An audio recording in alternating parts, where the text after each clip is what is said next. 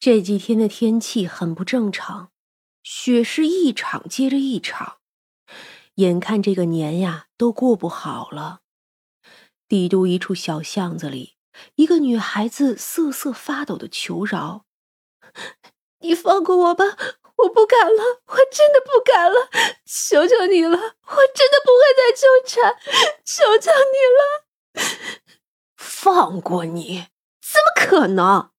我早就跟你说过，十年前我就跟你说过，不要再缠着我儿子了。你这个贱人，你还敢缠着他？哼，看我今天不打死你的！那年轻女孩子喝了有迷药的水，能支撑住不晕过去就不错了，浑身那是一点力气都没有。她拼命护住腹部。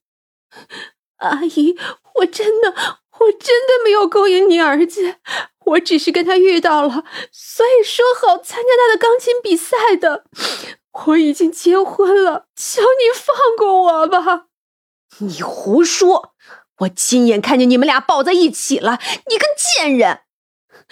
阿姨，求你了，那只是，那只是多年不见的一个拥抱。我们俩之间没有别的了，我都结婚了啊！对，我结婚了，我已经结婚了呀！你看，年轻女孩伸出手，叫那中年人看她的戒指。可本就扭曲的人哪里听得进去？他们只会认为自己想的才是对的。他甚至趁机往年轻女人的手上挥舞木棒。那年轻女孩被打得惨叫了起来，惊动了人。可中年女人还是觉得不解气，她抡起木棒，狠狠地在年轻女人身上打了好几下才跑。她之前从酒店把她骗出来就用了好久，不可能再留下了。风很大，雪也很大，所以尽管惊动了人，可看着这边没有人，也就没有人再过来看。范小琴捂着肚子倒在雪地里，他已经叫不出声来了。最后那一棍子打在他头上，头顶破了一个洞。此时的血就像是不要命一般流了出来，下体也渐渐湿了。他刚才就不敢说自己怀孕了，怕这个疯子更加的疯狂。可现在他知道，孩子也保不住了。他的眼泪混合血液，流在早已被融化的雪地上，心里是无比的怨恨。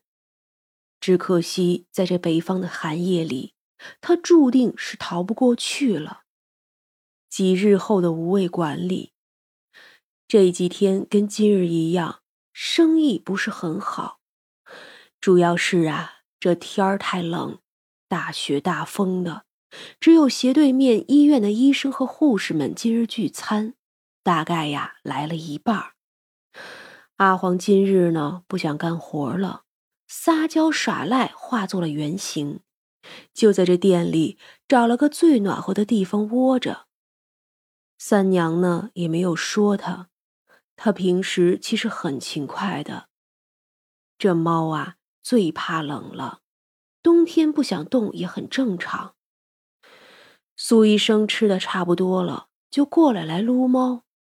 阿黄呢也懒得躲了，算了，这人身上很干净，摸也就摸了。谁知苏医生一边撸猫，还一边碎碎念着：“哎，你的主人好漂亮啊，可惜有了对象了。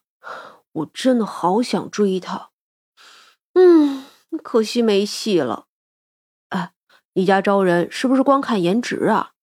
这厨子也帅也美，这长生也帅，还有那个阿黄。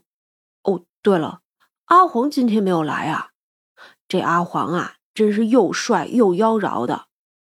喂，当我面就说我是吧？正撸猫呢，苏医生接了个电话，就招呼了几个人，急匆匆的回去了。等店里人都走后。三娘进了后院，果然见一个浑身是血的年轻女鬼站在树下。这里是哪里？无味馆，你跟着你自己心中的执念来的地方，你想要什么？你已经死了，这事儿你应该清楚吧？死了。嗯，是啊，我死了。我想要什么，我也不知道。我只是好恨，我只是好恨呐！女鬼的眼睛里流出血泪。一尸两命，你确实该恨。我什么都没有做，我什么都没有做呀！他疯了，他一定是疯了。女鬼范小琴哭诉：“雪这么大，坐下来吧。”三娘摆了摆手，就在树下摆上了桌椅。胡西从厨房里端出了三娘之前做的蘑菇汤，热乎乎的。来吃点东西。蘑菇汤清淡美味，最好安抚他此时的情绪。三娘挥了挥手。她身上的血迹就消失了，虽然苍白，但也看得出是个知性的女孩子，而且是脾气很好的那一种。他深吸了一口气，还是喝了那一碗热乎乎的蘑菇汤。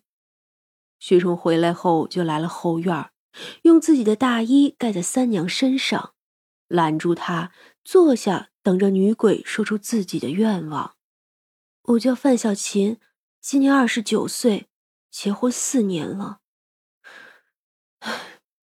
我和葛科是中学的同学，高三那一年他跟我表白，其实我都没有接受他。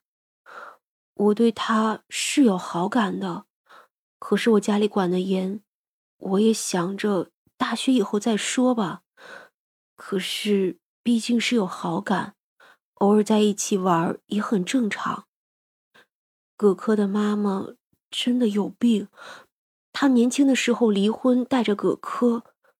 葛科的成绩很好，那时候每次考试都是第一名。他呢就很骄傲。我是个学习一般的人，也就是中游的水平吧。他觉得我这种人不配跟他儿子做朋友。所以，只要知道我跟他儿子在一起玩，就要当众说些很难听的话。那时候出了一部电影，很好看，同学们都约着一起去看。可谁知道电影刚散场，葛科的妈妈就在外面等着了。他见了我，二话不说就打了一个巴掌，说我小小年纪不学好，勾引他儿子，大半夜的不回家。他说了好多好多难听的话，很多同学都在呀。第二天，这事儿就传得很难听了。十年前，毕竟不像如今，校园的环境并不是很开放。我们班主任是个老古板，从那以后就好像对我有意见，处处针对我。我本身就是学习成绩一般，从那以后就再也没法集中精神了。虽然葛科替我解释，但是他也只是个孩子，他妈妈说的话他都反驳不了。高考我没有考好，心仪的大学去不了了，就上了个很差的。葛科呢，却考入了高等学府。那一年暑假，他哭着跟我道歉，又说真的好喜欢我。范小琴擦着血泪继续说道。可我知道，我不可能接受他，他妈妈太可怕了。等我们都去了大学后，就彻底断了联系。听说他本硕连读，还要去国外进修钢琴，反正就是很厉害就是了。而我毕业后就工作了，一直就这么不好不坏的。